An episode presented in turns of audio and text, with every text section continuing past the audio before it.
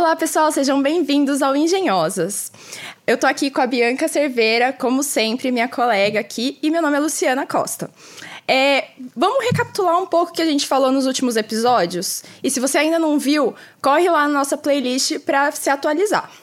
Bia, nos últimos episódios a gente falou bastante de tecnologia, falamos um pouco de indústria, o que, que a gente tem dentro desse âmbito aí da indústria e da infraestrutura, que a gente atua bastante, desde a eletrificação até a digitalização. E isso é o gancho para falar que a gente está aqui com duas colegas maravilhosas, né? A Bianca e a Nath. É, Natália, né? Não, Nath. Enfim, Nath. a Bianca trabalha com a parte de motion control aqui na Siemens e a Natália trabalha bastante com a parte de eletrificação. E aí, vamos fazer nossa pergunta de sempre? Vamos lá. Antes da gente recapitular tudo? Isso aí. Quem são as engenhosas por trás de vocês? Não, olha pra mim, começa aí. Ah, ok. Vai lá, Bi. Gente, prazer estar aqui. Obrigada pelo convite. É, eu sou Bianca e eu formei em engenharia elétrica. Eu trabalho como engenheira de aplicação na, na Siemens, na parte de motion control, que nem você já falou. Eu sou filha de um técnico em eletrotécnica e de uma fonoaudióloga. Olha! pois é, né? é, e, na verdade, meu pai, na verdade, que instigou né, essa, essa chama aí para ir para a área técnica. Super aí, por entendo. Isso, é, então... Ele chegou, então, de ver ele desmontar, por exemplo, micro-ondas e ajudar ele, a gente vai pegando ali o negócio, né? É, e daí, por isso que eu resolvi ir pro colégio técnico, eu adoro muito essa área, gosto muito da parte técnica, sempre gostei.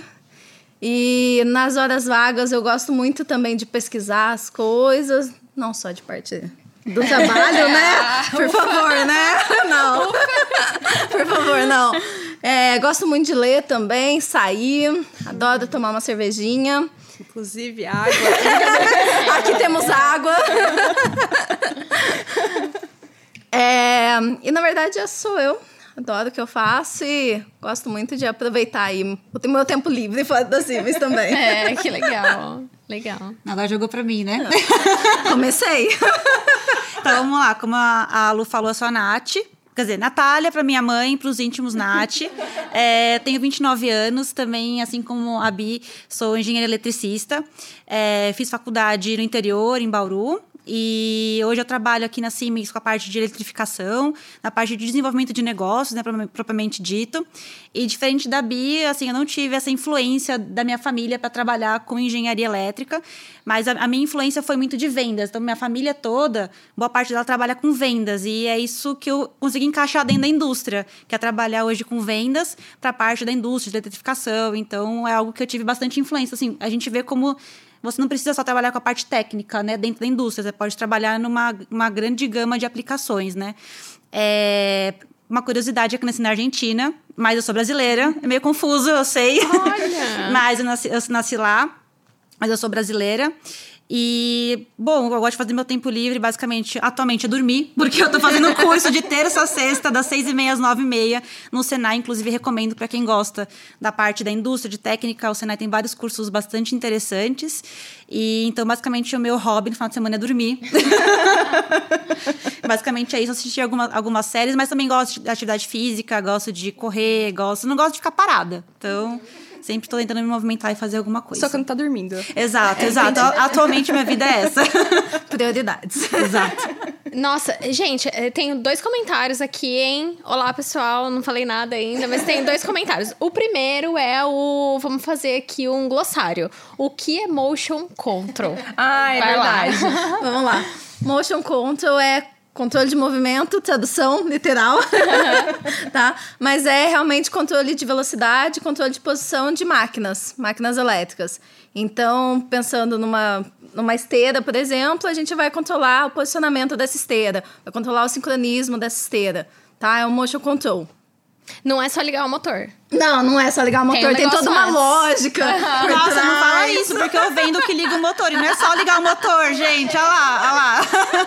A gente só não liga o motor. Não, não é assim não. Não, vamos... não tem toda uma lógica por trás, tem acionamento, então tem drive, que é realmente que faz a conversão, né, da, da energia elétrica ali para hum. poder controlar a velocidade do motor.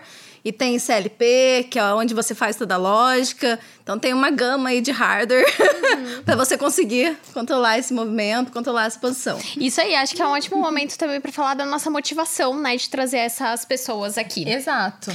É, bom, vocês já sabem, têm acompanhado a gente, né? Nós somos da Siemens.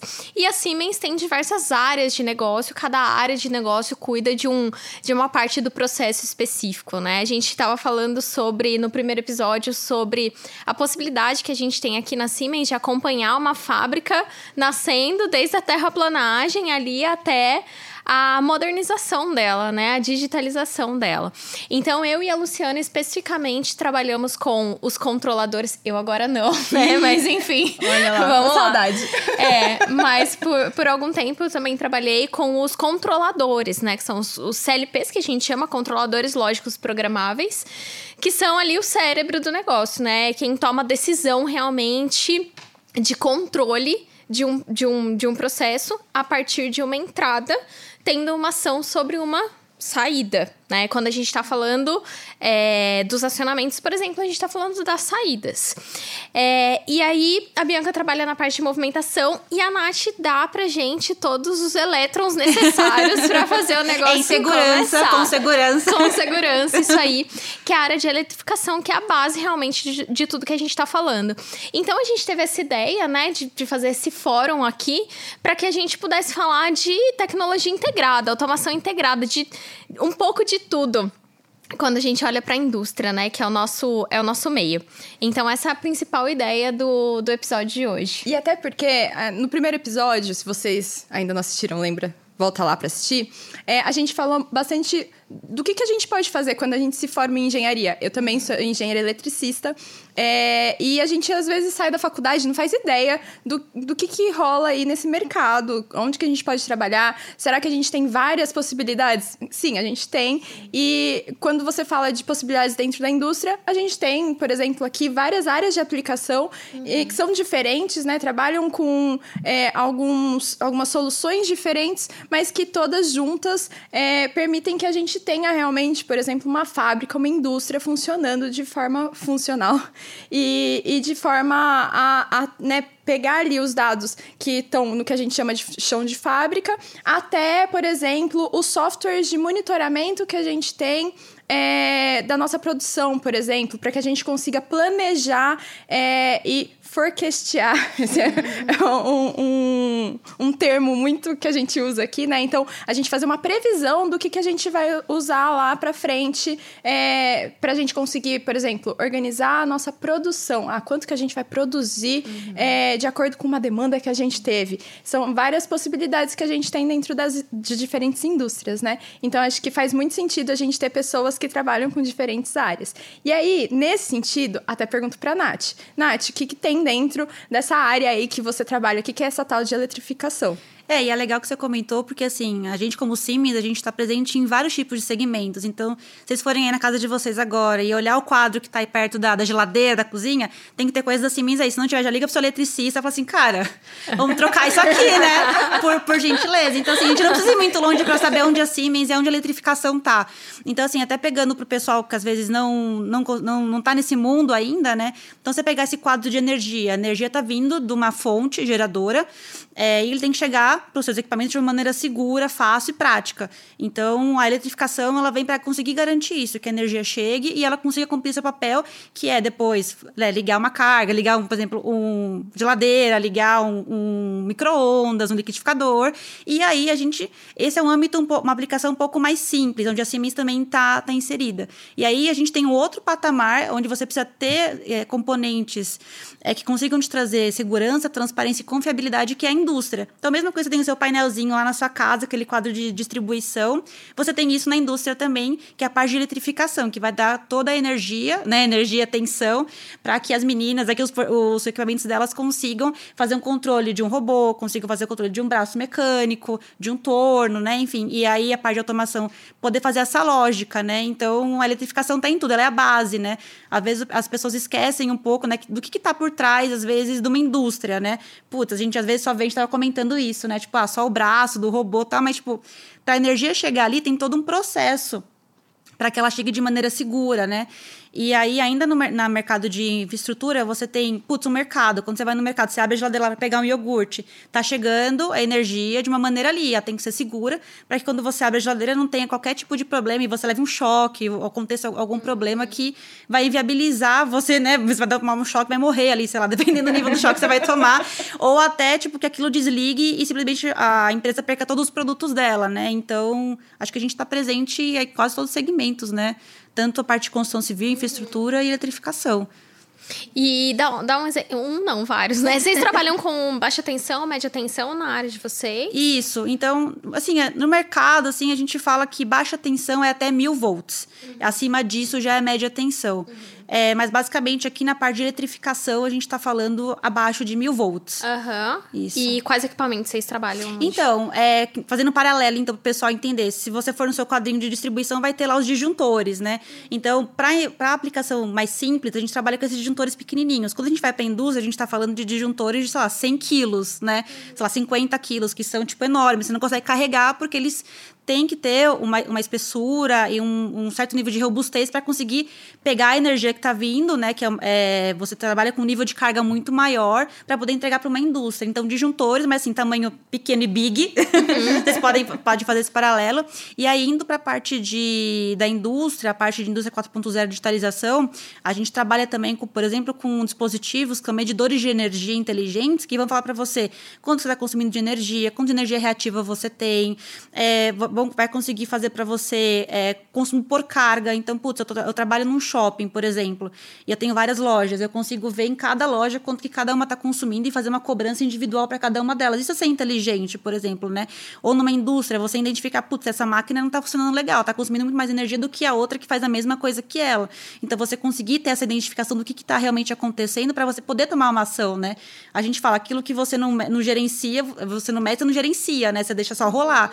E é isso que a gente tenta trazer para esse mundo da indústria 4.0. E também da qualidade da energia, né? Exatamente. Porque, por exemplo, essa medição, às vezes, ah, será que a energia que eu estou recebendo, ela está sendo suficiente? Porque a gente tem níveis é, padronizados de que, né, por exemplo, a geladeira, ela funciona lá dentro de um, de uma de um certo range, né? Então, de uma tem uma taxa ali de variação daquela tensão que chega para que ela funcione de forma adequada. Então, às vezes a gente, quando a gente fala de indústria indústria, né? Imagina, sei lá, é, uma parte industrial lá da sua cidade que eventualmente pode não ter uma qualidade de energia tão bacana Sim. também, né? Então, a gente consegue medir isso através dos medidores. Não, com né? certeza. Tem coisa hoje que a gente já consegue ver pelo nível do celular. Então, você tem um disjuntor numa indústria instalado, se dá alguma falta, alguma coisa assim, o operador já consegue receber lá no celular, ou às vezes ir na frente do disjuntor, fazer uma pareação com Bluetooth, por exemplo, e já ver lá, ou no Wi-Fi, e já ver lá que, tipo, aquela máquina, naquele disjuntor, teve, ocorreu uma falha. Ele não precisa mais pegar e desligar tudo para conseguir é, identificar a falha. Então você consegue ter uma maior eficiência também da sua planta, porque você não precisa parar tudo para resolver o problema. Você sabe exatamente o que aconteceu, onde aconteceu e o que aconteceu. Uhum. Então isso é muito legal, sabe? Você conseguir ter a, a informação na palma da sua mão e poder, e poder tomar a melhor decisão possível para você não atrapalhar o seu processo como um todo. Que você imagina só, você para quando a gente fica sem energia em casa já é um saco, né? Né, sei lá, deu um, aconteceu alguma coisa, que lá, queimou o transformador no poste, lá, meu, você tem que ficar sem energia. Imagina numa indústria, tipo, as coisas não podem parar, né? Não é assim que a gente pode parar uma hora já. Imagina numa indústria, isso não pode parar. Então, isso gera muito mais eficiência para a indústria. É, você tem uma questão da eficiência energética também, então você consegue usar os recursos de maneira mais inteligente. Uhum. A parte da energia reativa também, que hoje você paga multa se você tem um nível, tá colocando um nível de reativo muito grande na rede, enfim. Então, são várias coisas legais que a gente consegue trazer da eletrificação para a indústria 4.0. Uhum. E até integrando com os produtos, por exemplo, da automação, né? É muito importante que a gente tenha esses dados. É muito importante a gente saber a energia que está entrando ali no, no nosso CLP, no, na, na, nossa é. fonte, uhum, no nosso uhum. drive, no nosso acionamento. Então, é muito importante é. a gente ter essa informação e a gente poder tratar essa informação. Então, por exemplo, também na automação tem como você ter esses dados e mandar para uma nuvem, mandar para um dispositivo ali no meio, para um servidor que você pode tratar. Uhum. Daí você pode juntar esses dados da eletrificação, que podem estar entrando ali na sua rede, e você trata todos os dados juntos. Você tem uma visão geral né, da sua uhum. planta, você tem uma visão geral da sua máquina. Então, você consegue ver tudo isso e você consegue tratar tudo isso e melhorar a performance da sua máquina. Uhum. Você consegue, por exemplo, ter um, ter um discurso para para a empresa, para distribuidor de energia, que uhum, precisa melhorar sim. ali a distribuição da energia para aquela fábrica no todo. Uhum.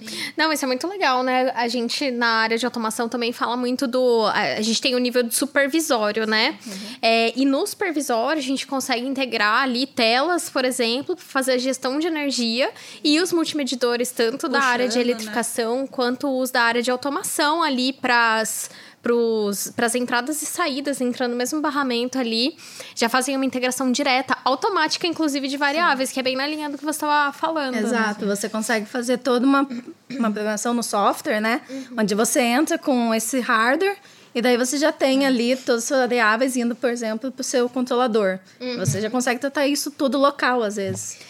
Eu ia falar que eu acho que até em relação. Quando a gente fala, por exemplo, é, eu tô trazendo isso em todos os episódios, né? Mas dos aspectos de ESG, né? É, de sustentabilidade. A gente enxerga cada vez mais a, a indústria é, olhando para esse tipo de, de questão, né? Então, ESG que é, significa né, meio ambiente, é, a parte social e ESG, governança, não é? governança, é? isso aí, obrigada.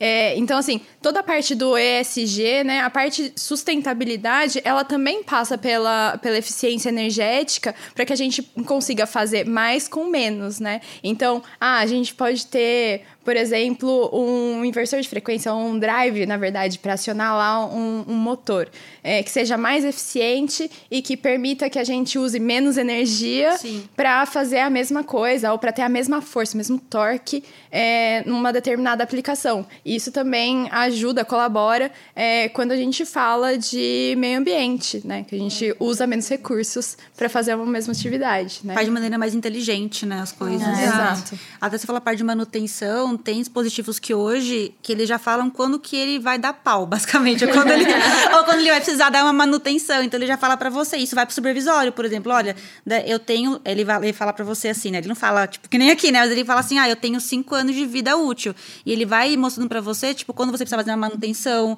é, seja preventiva ou seja uma, uma você tem preventiva e a outra que é a Preditiva. Aquela, é preditiva, preditiva e a. Ai, meu Deus. Preditiva, preditiva corretiva. Preventiva e corretiva. Isso, você consegue fazer todas as manutenções possíveis sem ter que esperar é, aquele, aquele produto queimar, por exemplo, e você ter que sair correndo para conseguir encontrar um produto para colocar naquele lugar. Então você consegue ter uma eficiência muito melhor disso tudo, né? É, e a ideia também é você sempre ter um monitoramento online, né? Sim. Então é muito diferente de, por exemplo, você na manutenção preventiva você, de cada seis, seis meses, eu vou naquela máquina uhum. e vou fazer uma, uma análise de toda aquela máquina. Não, eu já tenho equipamentos atualmente sim. em que eu consigo, por exemplo, já analisar a vibração daquela máquina já é, de forma sim. online uhum. e eu já consigo ter esse valor. Eu já consigo uhum. analisar toda a parte de energia também de forma online e consigo já ver e passar isso, por exemplo, para algum lugar onde eu posso, às vezes, até fazer um treinamento de uma, de uma rede neural. É, neural, então, por exemplo. É. Exato. Uhum para eu já pegar ali o ponto de falha. Uhum. Então, até um ponto, para quem não sabe, é, o que é um supervisório, né? Porque a gente falou aqui, a gente é. usa um tecniquez aqui de vez em quando. É, supervisório, para quem ainda não teve a oportunidade de lidar com esse tipo de produto, é quando a gente está supervisionando mesmo. Então, a gente está querendo entender o que, que, tem lá dentro da nossa fábrica, o que está acontecendo, né? Então, é, a gente tem formas de supervisionar o que, que acontece lá no nosso chão de fábrica. Então, ah, será que por exemplo, a máquina tal está funcionando e às vezes até ter relatórios em relação a essa eficiência uhum. do que a gente está, de tudo isso que a gente está falando, a gente pode ter relatório em um monte de lugar. Então, posso ter relatório é, ali mesmo naquela máquina, por exemplo, tem uma linha que está fazendo invase é, de cerveja. A gente já falou de cerveja, né? Então, tô fazendo lá um invase de cerveja. É, quantas, é, por exemplo, posso ter é, informações se está invasando legal, se está funcionando legal. Posso ter informações de quanto que está invasando, é, se é aquele determinado produto, porque às vezes numa mesma linha a gente pode ter vários produtos né, que, que passam por lá. E posso também ter um relatório num nível assim, é, ah, quantos que eu fiz num mês e quão, quão eficiente foi e qual é a máquina que está né, funcionando melhor, que funciona mais tempo. Então a gente tem tem aí é, diversas informações que a gente pode colher dentro dessa, desse grande é, métier. Ecossistema. Ecossistema. Obrigada, É. maravilhoso. Ecossistema é uma palavra ótima. Então, desse grande ecossistema que a gente tem dentro de uma indústria ou até né, na parte de infraestrutura também. É, eu tava pensando aqui né, na questão da pirâmide de automação, né? É, é, assim, acho que todo mundo que estudou nessa área já teve contato com esse conceito, né? Mas, e para quem não lembra, né, vamos relembrar. A gente tem, ou tinha pelo menos, é, uma esse conceito de pirâmide de automação. Então, na base, a gente tem lá os, aciona- é, os acionamentos, os sensores e os atuadores. Na verdade, são as entradas e as saídas dos sistemas de controle que ficam ali na segunda camada da pirâmide de automação. Que é quando a gente fala dos controladores aqui, por exemplo. E a gente tem uma terceira camada. A quantidade de, de dispositivo dispositivos vai diminuindo, né? Quando a gente fala dos acionamentos da eletrificação estão na base, a gente vai olhando para o controle dos acionamentos e para o controle das máquinas em geral nessa segunda camada. Uma terceira camada que é o nível de supervisão, a gente costuma chamar de escada, né? Supervisiona ali é, a integração de máquinas em uma linha. O nível do sistema MES é, é, vou fazer um paralelo com o que vai acontecer hoje, né? Mas o nível do, do, do sistema MES, que olha de um, de um aspecto gerencial, mas não mais produtivo. Então, quando a gente está falando do supervisório, está olhando para um aspecto produtivo. Já o MES, num aspecto um pouco mais gerencial, né? Que aí estão justamente esses relatórios que vão dar medidas de eficiência é, e predições do que pode acontecer ali naquele processo. E depois a gente vai para o nível do ERP lá, que é realmente o sistema de automação ali comercial ou corporativo, né? É, que faz toda a gestão das, das empresas. E aí, quando a gente está inserido no mercado, na indústria hoje, a gente tem que pensar que essa pirâmide, ela tá derretendo, assim, né? Ela tá sendo desconstruída. Porque quando a gente fala de digitalização, a gente fala de conexão em diversos aspectos. Então, as conexões elas podem se dar de um sensor com um gateway ali básico até a nuvem, ou de um sensor com gateway básico até um servidor. Então, olha só, a gente já está quebrando todo esse caminho. Antes, o caminho era muito traçado ali, né? E agora esse, eu acho que é um conceito importante para que todo mundo entenda de fato o que, que a gente tem ali. Mas é muito importante pensar nesses caminhos, sabe? Não necessariamente toda a informação vai mais passar por um CLP. O, o, o, CLP talvez seja um pouco mais dedicado a fazer controle. Os controles, malhas diferentes, cada vez mais integradas. Então é muito natural que a gente tenha num controlador é, uma malha de movimentação, é, um sistema de segurança um controle de pesagem, por exemplo, né? Às vezes a gente olha como uma coisa separada, mas um controle de pesagem, até usar redes neurais no controlador para fazer uma predição de alguma coisa, uma identificação de alguma coisa, e essas coisas todas muito interconectadas, sem a necessidade de muitas vezes um grande software, né, como a gente pensava no MES lá no passado, então um grande software para fazer gestão. A gente consegue pensar em soluções pequenas, menores, mas com diferentes interconexões ali na, na pirâmide, né? Então acho que é um contexto legal assim para quem está no mercado hoje, tá olhando também para os desafios que vão vão vir lá para frente, né? Eu, vocês são da área de, de elétrica. Eu sou de automação. Ih, ficou sozinha hoje. Hoje sim, tô excluída. É, eu sou engenheira de automação. Então, assim, mas, cara, na época que eu estudei e agora, e cada vez mais as pessoas que, que são especificamente da área de automação estudando TI, por exemplo, né? Para criar aplicações diferentes. Então, é um, uma contextualiza contextualização geral aí pra galera de casa. Fez um cata do que a gente é, falou isso aí, aqui agora. Sobre a pirâmide de automação aí derretendo um pouco, né? E digitalização não é mandar as coisas só para nuvem. Não, exato, até porque a questão do Wi-Fi, para uma indústria, vocês podem falar melhor do que eu, é ainda um tema complexo de lidar, né? Eu acho que com a vinda do 5G para o Brasil, vai facilitar bastante a parte do, da digitalização, né? Porque, que nem a gente estava comentando, não é só mandar um WhatsApp, que, né, você tá falando com seu amigo ali, ele só não vai receber a informação. Agora, imagina numa indústria extremamente complexa, uma máquina precisa da interação de uma outra, ela manda uma informação, a outra não pega, e aí, enfim pode dar um, um BO muito grande. Então, assim, é importante também a gente ter em mente que a gente precisa ainda de alguma, de alguma infraestrutura muito boa para a gente conseguir ter um nível de digitalização extremamente confiável, né? Hoje a gente usa, a gente fala muito de, de cabos, né? Profinet, Profibus, Ethernet IP, e são protocolos onde você vai usar um cabo para fazer uma comunicação entre dois sistemas, né? Eu acho muito interessante a gente pensar, porque a Bianca tava falando até assim, né, que não, não adianta você achar que, putz, é, vou montar aqui e a gente já vai estar tá, assim, ó, indústria é. 4.0, né? Eu acho que é, é, legal a gente entender quais são os passos pra gente chegar nesse nível uhum. de digitalização que a gente tanto fala, né? Então, assim, não adianta nada a gente falar, ah, porque eu tenho uma aplicação em nuvem.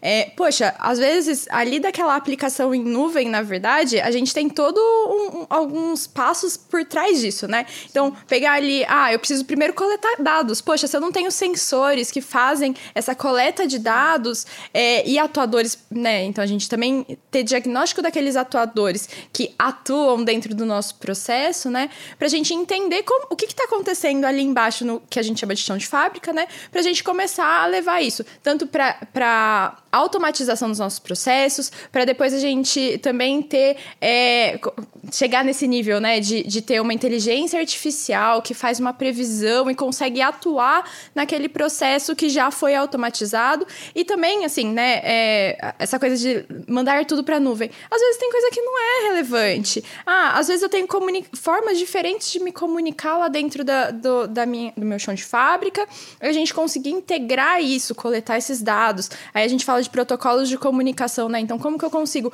pegar esses dados de um controlador, por exemplo, e mandar isso para uma outra camada aí no, da nossa pirâmide de automação e, e, e assim, né, tratar esses dados e, e serem dados que fazem sentido e que a gente possa utilizar para alguma coisa, que eles tenham uma certa relevância, né? Porque é, muitas vezes a gente fica muito nessa coisa, ai, nossa, preciso mandar para nuvem. É, preciso. É, 5G, tipo, preciso disso. Eu preciso. tipo, ai, lançou, gente, tô precisando comprar isso daqui. E, e acho que é muito entender aonde. E aí acho que isso entra numa parte técnica, assim, que eu pessoalmente, engenheira, acho fantástico. Que é assim, poxa, é, é a gente olhar para o seu processo e entender aquela pessoa, é, é, é, assim, falar, uh, tentar usar aquilo de acordo com a sua necessidade. Qual que é a necessidade daquela aplicação? Eu preciso? Qual que, é a, qual que é a relevância dos meus dados? Eu preciso deles e não posso perder esses dados? Né? Então, é, é, acho que você pegou um ponto muito interessante, Lu. Muito interessante, porque assim, quando a gente vai pensar na automação de uma máquina, né? Que a gente vai realmente pensar naquele projeto, você vai é, dimensionar ali aqui, as entradas e as saídas e os sensores e os atuadores para aquilo que a máquina precisa fazer, que é para o controle dela, para o funcionamento dela. Quando a gente está falando de digitalização e de entender o que está acontecendo, a gente precisa ir um pouco mais além. Porque quem, quem tem uma fábrica funcionando hoje, eventualmente vai precisar pensar em sensores além do, do que. Do que ele tem e lê aqueles sinais em paralelo. E aí, quando a gente tem sistemas um pouco mais é, modernos e conectados, assim, já numa máquina funcionando, já é um pouco mais fácil, porque talvez os seus sensores ali e atuadores são usados para controle, eles também te deem dados, você só precisa extrair aquilo deles, né? Então, é isso, eu acho que é um olhar meticuloso ali no que você precisa necessariamente para controle e naquilo que você precisa ou pode ter para ter dados, né? E eu, assim no mercado de automação já faz 15 anos, então eu vi é, diferentes plataformas de automação sendo lançadas assim. E é, quando eu comecei, era muito assim. Inovador. Não sei, era muito natural você falar assim: ah, tem uma plataforma integrada, porque eu programo é, o CLP e eu consigo configurar o Drive, né? O que, que é o drive? Desculpa. Glossário, né? Glossário. É, a Bianca vai puxar o gancho explicando o que é drive. Mas assim, eu consigo configurar o drive e programar um, um acionamento ali, né? Ou fazer uma malha lá de, de controle de posicionamento ter segurança e HM no mesmo software ali, né? É... Aí tem um ponto de vista da Siemens, né? A gente, quando a gente fala de TA portal, a gente fala de um conceito completo de automação na mesma plataforma, aí a gente já extrapola um pouco para integração com softwares, com escada, com redes industriais, e é muito mais do que programar no mesmo lugar, é ter aquilo muito integrado, né? E um tópico que eu gosto muito é de integração de máquina mesmo, de controle com movimentação, assim. Então eu queria que você puxasse esse, esse gancho também e explicasse pra gente o que é um drive, pelo amor de Deus. Poxa. E desse exemplo pra galera com que você faz mesmo, é, como que é essa integração toda, enfim, conta, conta um pouco mais. Vamos lá. Primeiro, que é um drive. É, que é um drive.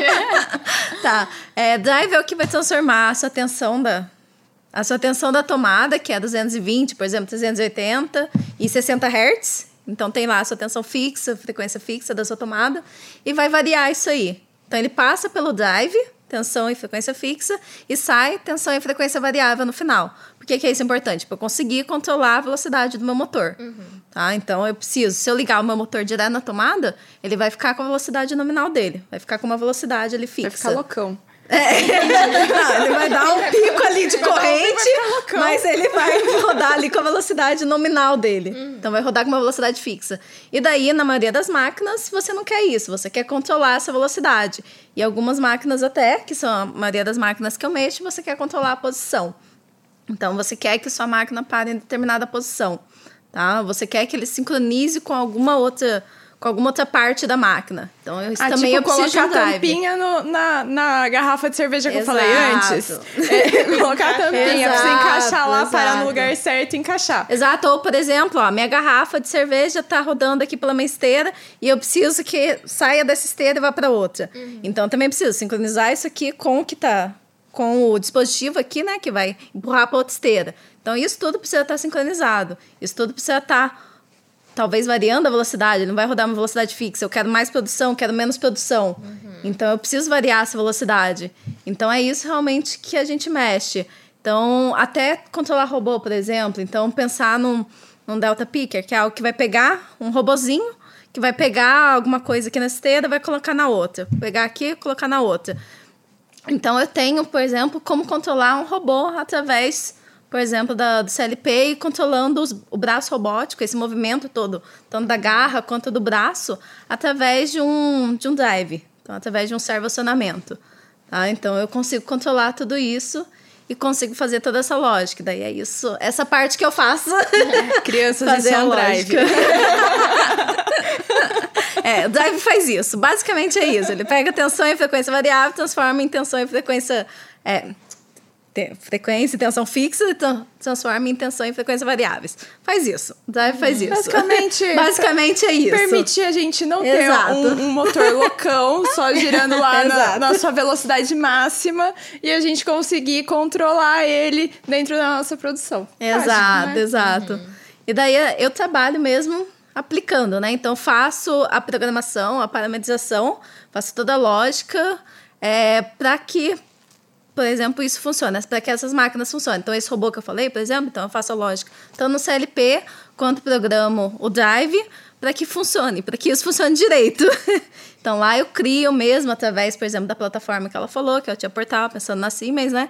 Então, através da plataforma, eu crio, tipo, um projeto com já o CLP, o Drive, com IHM, uhum. que é interface homem-máquina, que é uma telazinha onde você pode programar, onde você pode mudar ali algumas variáveis do seu processo, pode ver mesmo algumas variáveis do seu processo. Então, uma tela para o operador. E uma tela para o operador, exato. E daí eu faço todo esse projeto para que funcione direito, para que o cliente final, né, o fabricante de máquina, consiga ter essa máquina funcionando e otimizada e com a melhor performance. Então, na verdade, eu realmente faço lógica para que isso funcione, tá? Engenheiro de aplicação aplica. Exato. Olha que coisa. É, e até, seguindo, pegando gancho aqui, que a gente não combinou, gente, jamais. É, Assim, para você trabalhar como engenheiro de aplicação, que no caso é a função que a Bianca hoje exerce, é, o que, que você enxerga que são é, as habilidades, né? A gente fala muito de skills, é, para você né, realmente atuar dentro de uma área de aplicação. Primeiro é gostar da parte técnica. É. tá? Bom, Exato. Primeiro é gostar da parte técnica, porque realmente, quando você vai de engenharia, você tem vários campos a seguir. Uhum. Você pode parar de ver, você pode parar de desenvolver negócio, mas você pode gostar muito também da parte técnica. E eu sei que, por exemplo, em algumas faculdades, é, em algumas matérias, você não, não consegue mexer, ter laboratórios, muitas aulas práticas com os equipamentos. Eu mesma quase não tive prática de automação, uhum. mas eu pesquisei bastante, eu mexia bastante, eu via, sabe, projetos. Então é realmente pesquisar, ver se é uma área que você gosta. É, entrar, para quem está na faculdade, entrar no estágio, ver se é isso que você gosta. E não ter medo de falar que não sabe. E não ter medo de manual também, não e não é? ter medo de manual, medo exato, de manual, exato. É? Não, a gente lê é, bastante é, manual. Lê muito, é. lê muito manual. lê muito manual, exemplo de aplicação, é, roteiros do que fazer, então a gente lê Nada bastante. Como um fórum também ali, Exato. Ó, experiências. É muito webinar. É. Tá. Mas é realmente com não ter medo de falar que não sabe. Uhum. É impossível você saber tudo. E quando você vai para a técnica, nossa, você entra sabendo quase nada. Uhum. e, e até na de vendas, na de negócio, você realmente tem que aprender. E não ter medo de perguntar. Uhum. Então, não ter medo de pesquisar. Né? Exato, não ter medo de pesquisar, não ter medo de perguntar e não ter medo de uhum. falar que não sabe realmente. Então, lá na minha área onde eu trabalho, a gente trabalha numa sala, lá na Siemens, numa sala onde fica realmente todo mundo de aplicação. Então é muito legal. Na época da pandemia não teve isso, porque a gente tava tudo home office. É, mas presencialmente é muito legal você estar tá lá porque geralmente alguém vai e tá com problema no, em algum projeto. E daí ele começa a falar, começa a perguntar na sala se alguém sabe, já tem uma explicação, a gente tem uma lousa onde dá para dar uma explicação também. Então isso é muito interessante. E eu sou realmente não tenho medo de falar que eu não sei. É. Alguém está explicando alguma coisa na lousa, ele falou alguma coisa que eu não sei, eu realmente falo não sei do que você está falando. Você pode me explicar melhor? Legal, você né? pode me explicar o que, que é isso? É uhum. É realmente. Essa ser... troca, né? Exato. E ser curioso também. Então, eu gosto muito do que eu faço uhum. e eu sou bem curiosa. Então, quando alguém chega com algum equipamento novo lá na sala, eu já vou em cima. Então, o que, que você está mexendo? Uhum. Conta pra mim. O que, que é isso aí? O que, que ele faz? o que, que ele faz? Me fala o nome, o que, que faz, em que aplicação que eu posso usar. Então, é realmente você ser curioso, pesquisar ver se você gosta da área técnica uhum. e não ter medo de perguntar, não uhum. ter medo de falar que não sabe. E você acha que para as mulheres é um desafio ser uma engenheira de aplicação? Olha, eu acho porque quando você chega no chão de fábrica, você não vê tanta mulher. Tem nem banheiro pra gente. Exato, exato, exato. É. Geralmente você tem que subir até a área administrativa. Exato. É isso, é verdade, é. E pra gente também que visita cliente também é uma questão, né? Putz, você tem que passar longos períodos no carro e às vezes não tem um lugar adequado para você parar, é. mas é um, um caso à parte aí. Mas enfim, e outros desafios, assim, ser mulher na área de aplicação? Olha, é realmente ter jogo de cintura para conversar com o pessoal realmente da, do campo, né? Uhum. É, e eu acredito, na verdade, isso para qualquer engenheiro, de, engenheiro ou engenheiro de aplicação é realmente é, ser humilde ali na hora de chegar, porque tem um cara mexendo na máquina há 15 anos. Sim, sim. Naquele tipo de máquina há 15 anos. É realmente você chegar e você falar com ele, perguntar para ele, ó, o que está acontecendo, o que você acha que está acontecendo, uhum. é, o cara da manutenção.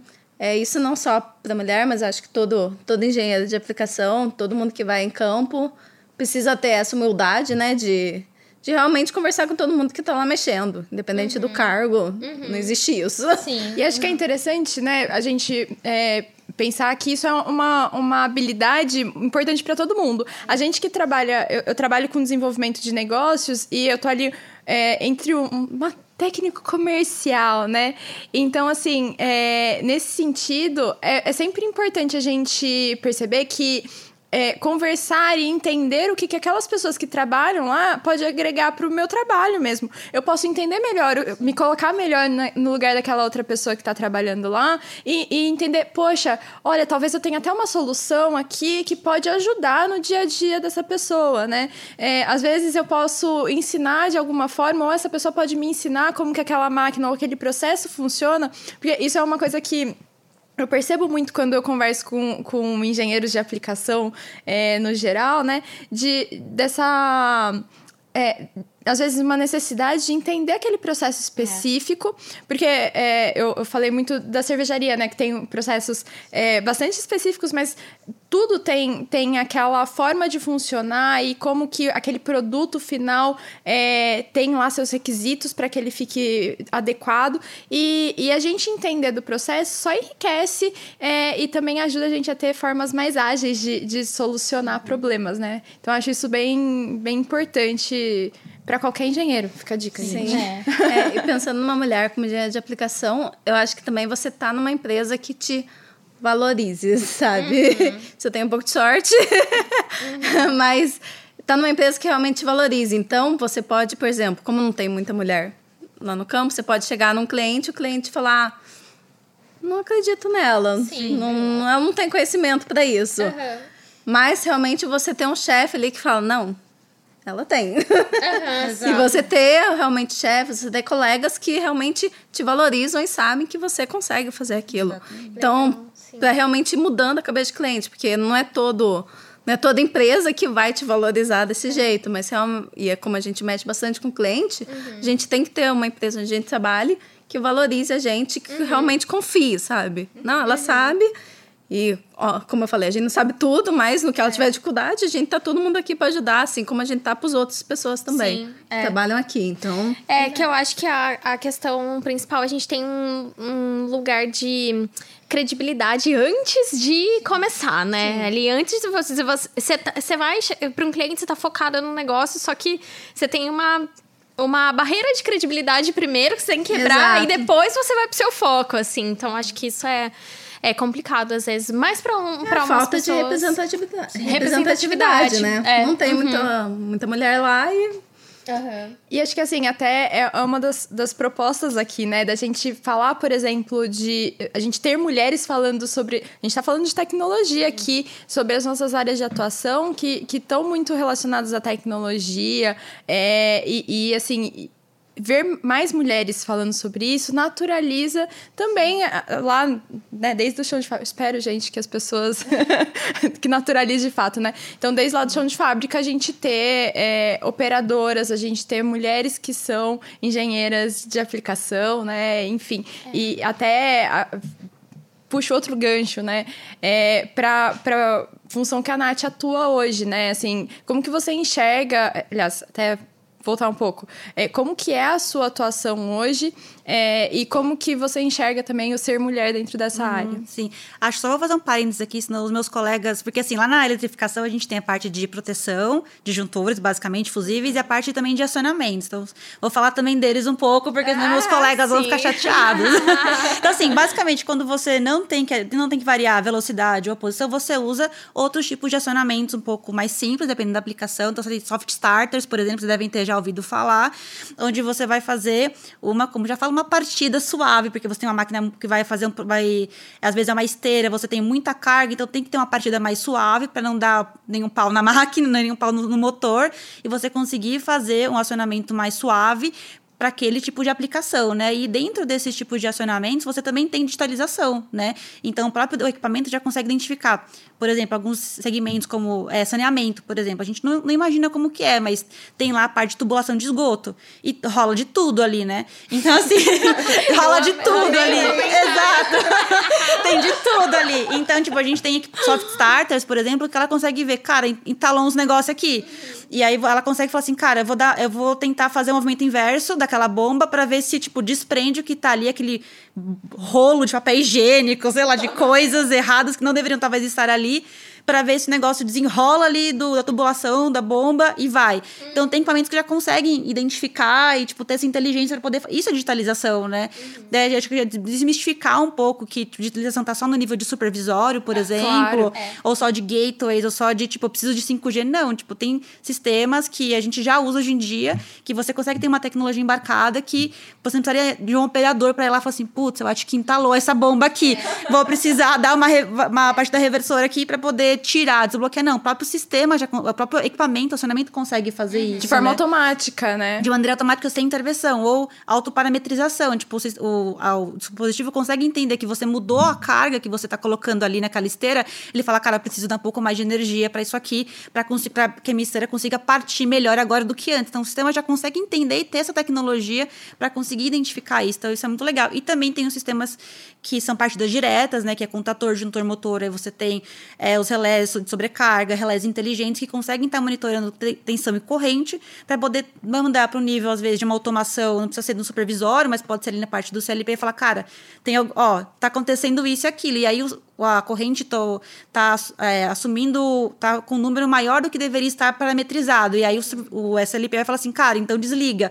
Ou então pega e faz isso, né? Então você consegue ter outros sistemas que a gente às vezes não via o nível de, de integração de automação, que hoje já consegue te entregar dados muito mais, é, não vou dizer confiáveis, mas dados muito mais precisos e que, que hoje você já consegue trabalhar de maneira mais eficiente também. Então, isso que é legal, é, é, é a parte de- da tecnologia também está descendo para esses sistemas que antes a gente falava que não tinham inteligência. Não, hoje eles têm e eles performam muito bem, né? Então, isso, isso é falar de digitalização, né? Isso traz, né, assim, uma inteligência, além da inteligência, né, mas uma transparência operacional e um diagnóstico do nosso processo como um todo, que, que é muito importante para que a gente fale realmente de digitalização é, e de eficiência, né? Não, não, não tem como falar disso sem você ter coleta de dados e ter essa transparência. E aí a gente entra muito na, na, naquela coisa de desmanchar nossa pirâmide de automação e ter. é, tecnologias muito mais disruptivas, né, Sim. nesse sentido. Sim. E aí tá fazendo gancho com o que a Bianca comentou. Acho que trabalhar com é, mulheres trabalhando com vendas também é, é um desafio, né?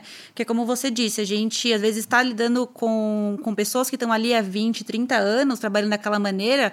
E a gente também tem que ter, às vezes, um pouco de humildade para poder aprender com essas pessoas, mas também se colocar, né? Entender o momento, é, um momento certo de como a gente, e entender quando e como a gente se coloca também, porque dependendo de como a gente toma uma decisão, a gente é visto como ríspida, como brava, sabe? E tipo, não, simplesmente as coisas mudam, as coisas evoluem e você também tem que ter ah, o seu empowerment para poder também colocar e falar como o, seu- como o trabalho tem que ser feito, né? Então eu falo assim, ah, o cara é, opera a máquina mais tempo do que eu tenho de vida. Não, legal, vamos aprender, vamos entender, mas tipo, você pode melhorar, né?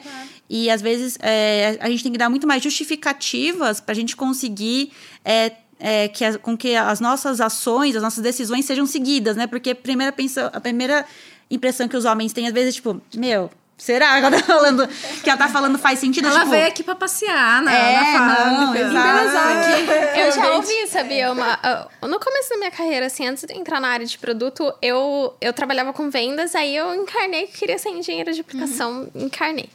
Aí eu ouvi, assim, do- e eu era. eh, Tinha um raciocínio lógico ali, conseguia, mas eu precisava aprender especificamente daquela plataforma e tal. Aí um fulano assim falou pra mim que não era legal ir em clientes porque eles não iam me respeitar. E eu aprendia muito menos, porque eu não ia em clientes, entendeu? Aprendia muito menos, assim, então. Teve menos Shit happens. E eu acabei desistindo também, né? Foi um curto período ali, foi bem traumático pra mim. Eu acabei desistindo, daí eu entrei. E, só que foi bom, porque depois eu entrei na área de produto e. É, gostei bastante. É, mas pensa em quantas pessoas talvez gostariam de realmente estar na área de aplicação e desistiram porque É, pois é. Sim. É, não tiveram É. a oportunidade de ir. é. Mas aí, retomando essa coisa de, de carreira, eu achei o máximo, Nath, que você falou no começo, você pensou nessa área de engenharia elétrica, porque a sua família é de vendedores e você é. É, acho que assim, acho que quando a gente, tipo, sai do colégio, acho que isso eu vou falar pra audiência. Pessoal, pense muito bem o que vocês vão fazer de faculdade. Tipo, não sai se inscrevendo e, tipo, passei nesse curso, vou fazer. Tipo, vão em feiras de carreiras, conversem com pessoas que vocês conhecem sobre a área, sobre a aplicação. É, não se também se fiquem muito tipo, ah, não, a profissão do futuro é o cara que trabalha só com programação. Entenda o que você gosta de fazer. Né? Se você consegue unir essas duas coisas, você vai ter uma carreira de ascensão. É muito difícil trabalhar com alguma coisa que você não gosta. Ou você, tipo, faz cinco anos e fala, meu, o que, que eu tô fazendo aqui? E é terrível, né? Quando você se depara com esse cenário, né? E- aí eu visitei uma feira de, de carreiras que, a- que o colégio promoveu. E eu fui ver uma palestra do cara falando sobre ciência da computação, como era trabalhar com isso. E, tipo, eu entendi que Eu tinha, tipo, um amor platônico, sabe? Tipo, eu idealizei o que era, e quando eu fui entender melhor, falei, putz, acho que não é bem isso que eu queria. E aí, na época, tava é, muito em alta a questão de geração de energia tal, e eu pensei em, outras engenharias, pensei em naval também. Eu pre acabei prestando mecânica, porque depois, na, na, na, época, era na Poli, então eu prestei na Poli, e depois você escolhia naval. E aí prestei em algumas faculdades, eu prestei engenharia química, que eu queria fazer, tipo, engenharia, mas tava bem na dúvida. Engenharia química, porque na época tava muito em, muito em alta a questão do petróleo. Ainda bem que eu não fiz engenharia de petróleo, nem química, né? Porque né, temos um problema hoje. E, aí eu quis fazer engenharia elétrica realmente porque é uma, é uma engenharia bem ampla, assim. Você pode trabalhar na distribuição, transmissão, é, geração, transmissão, distribuição, automação, é, eletrificação, acionamentos. Então, assim, é uma gama muito grande de aplicação. E também engenharia te dá base para várias outras profissões também, né? Então, você vê a gente trabalhando com na parte de tesouraria, controladoria, financeiro. Então, te dá uma base para várias coisas. Então, eu prestei engenharia elétrica na época, é, passei assim, confesso que eu também, tipo, não sabia muita coisa, assim, tipo, eu fui meio na cara e na coragem. E foi mais pro final do curso que eu fui mais ou menos entendendo que área que eu queria seguir, sabe? E, e aí, quando eu fui, fui, fazer a parte de entrevista pra Siemens, estágio na Siemens, é, tinham duas vagas. É, e aí a pessoa, o pessoal da RH falou: ó, tem uma vaga mais técnica e uma vaga que mistura um pouco técnico com comercial. Eu falei, ah, eu quero a vaga meio técnico comercial. E foi onde eu me encontrei, porque tem a, eu tenho que ter a bagagem técnica para poder é, vender esses produtos né, no mercado, convencer os clientes, a nossa equipe de vendas, de levar essas soluções para o mercado. E ao mesmo tempo tem essa questão de contato com pessoas. Assim, eu gosto de ser uma, eu sou uma pessoa muito comunicativa, eu gosto de conversar, trocar ideia. Então, hoje de manhã, por exemplo, eu estava em cliente, fui visitar, fui conversar sobre mercado, sobre aplicações. Então, você consegue ter dentro da indústria é, diversos tipos de segmento. Uma parte talvez mais de aplicação de chão de fábrica, de você entender o processo e tal. A parte de desenvolvimento de produtos e soluções, como a Lu, que vai no cliente entender o processo e tentar especificar aquilo que mais faz sentido para aquele tipo de processo, quanto a parte de vendas, né? Então você tem, tem uma, uma, um leque de oportunidades muito grande. Assim, não se prendam, né? Eu acho, ao pessoal que tem interesse de, de vir para a parte da indústria ou da, da infraestrutura, enfim e ficar achando que você vai ficar, às vezes, preso a um tipo de, de setor. Não, existem vários tipos de desenvolvimentos dentro da indústria, né? Gente, eu adoro que você falou assim, nossa, porque daí eu pensei, as áreas de atuação, eu fiquei pensando, gente, eu vim fazer engenharia elétrica, mas assim, eu tinha feito técnico, mas. Não, nem técnico eu fiz, assim, você vê que eu caí de cabeça, né? Tipo. Não, mas eu adoro que você falou assim, não, porque aí eu, eu pensei que, né, tem tantas áreas de, de, atuação, eu fiquei pensando, gente, eu fiz porque eu pensei, ah, deve ser legal. tipo, ah, deve ser. E, e, eu tive muito essa dúvida também, assim. É, na época eu pensei muito, por exemplo, sobre engenharia mecânica. Foi, era uma. Não sei, era uma, uma coisa que eu achava que era mais palpável. Porque, né, no caso, elétrons não é muito visível. É. A gente consegue sentir, sim, tomando um choque, mas, mas a parte de. Não né, recomendo. Não recomendo, inclusive. Mas acho que é, é muito legal isso, assim, né? Que eu acho que hoje, com. É, não, não tô chamando a gente velha, não, porque é jovens. mas eu acho que, assim. É, é muito legal como hoje a gente tem um nível de acesso à informação, é, às pesquisas também, né? Acho que as coisas foram ficando tão mais amplas e a gente consegue ter muito mais informação de como que é uma carreira, é, de, de tentar entender quais são os pontos positivos, é, o que que... É, quais são os pontos fortes daquela carreira, onde que eu posso atuar. E acho que a gente, né, tô falando pelo menos pessoalmente, talvez eu nem pensasse muito nisso quando eu tinha lá, sei lá, 18 anos, que foi mais ou menos a época que eu comecei a pensar se eu ia continuar nessa área que eu tinha feito do técnico, que eu tinha me identificado, foi assim, uma experiência muito boa. Você falou do Senai, por exemplo. Poxa, é tão legal, né, é, quando você tem a oportunidade, às vezes, de fazer um curso mais, mais curto, né, em, termos é, de duração, sim. entender se é aquilo que você gosta, e às vezes pode ser que você goste daquilo, mas você gosta de outras coisas também e, e você se encontre em outras áreas também é, ali, né? Traz, traga é, os pontos do, do curso técnico com uma graduação. Então, é, todas essas possibilidades, assim, elas são bastante amplas e, e, eu enxergo como que a nossa área de atuação acaba tendo muito essa, essa parte. Eu, eu penso na aplicação, é, no meu dia a dia como desenvolvedora de negócios também, é, eu tenho que trazer um pouco disso. Eu preciso entender um pouquinho do que, que o, o meu cliente falou lá. Ah, sei lá, minha aplicação, ela, minha máquina faz tal coisa. E aí eu entender, ah, essa máquina ela precisa de tais recursos e então eu tenho uma determinada solução que pode atender a essa demanda, né? É, esse tipo de raciocínio, assim, eu acho é, realmente muito, muito fantástico, né? É o, é é o que me faz é, gostar muito do que eu faço, é, é poder trazer esse conhecimento técnico aliado a uma aplicação e, e a, a aquele o que, que tem por trás desse, dessa aplicação, né? Então acho que isso é realmente. É, e até falando, de, acho que de carreira, assim, meu pai, ele teve duas filhas, ele sempre quis ter um filho homem. Aí, quando eu lembro até, tipo, ah, queriam que, né, minha mãe, que eles queriam ter outro filho, assim, não, não, não queremos mais teste, já tem eu e minha irmã, já tá bom. E eu acho que meu pai sempre empoderou muito eu e minha irmã. Então, eu acho que hoje a gente, acho acredito vocês também, a gente teve, acho que, uma base muito forte de casa, uma referência de, tipo, não, não, não se deixa abalar, porque às vezes você está num ambiente extremamente masculino, é, às vezes que você não é ouvida, mas não deixe isso te abalar, porque assim, não, nunca tive essa referência em casa, sempre fui criada para ser aquilo que eu, que eu gostaria de ser. Então, acho que no meu caso, eu, eu via que existia algo, alguns quebras de paradigma, mas eu nunca me deixei abalar muito isso, porque eu vivi numa estrutura é, onde sempre me deram força, tipo, não, você é capaz de fazer isso, você pode fazer isso, tipo, sabe? Então, acho que é importante a gente ter essa mentalidade de que a gente pode ocupar qualquer espaço, qualquer lugar, a gente é capaz de fazer qualquer coisa, né? Então, acho que é importante a gente, a gente se agarrar nisso também, né? Porque a falta de representatividade ela vai continuar existindo, infelizmente, durante algum tempo ainda.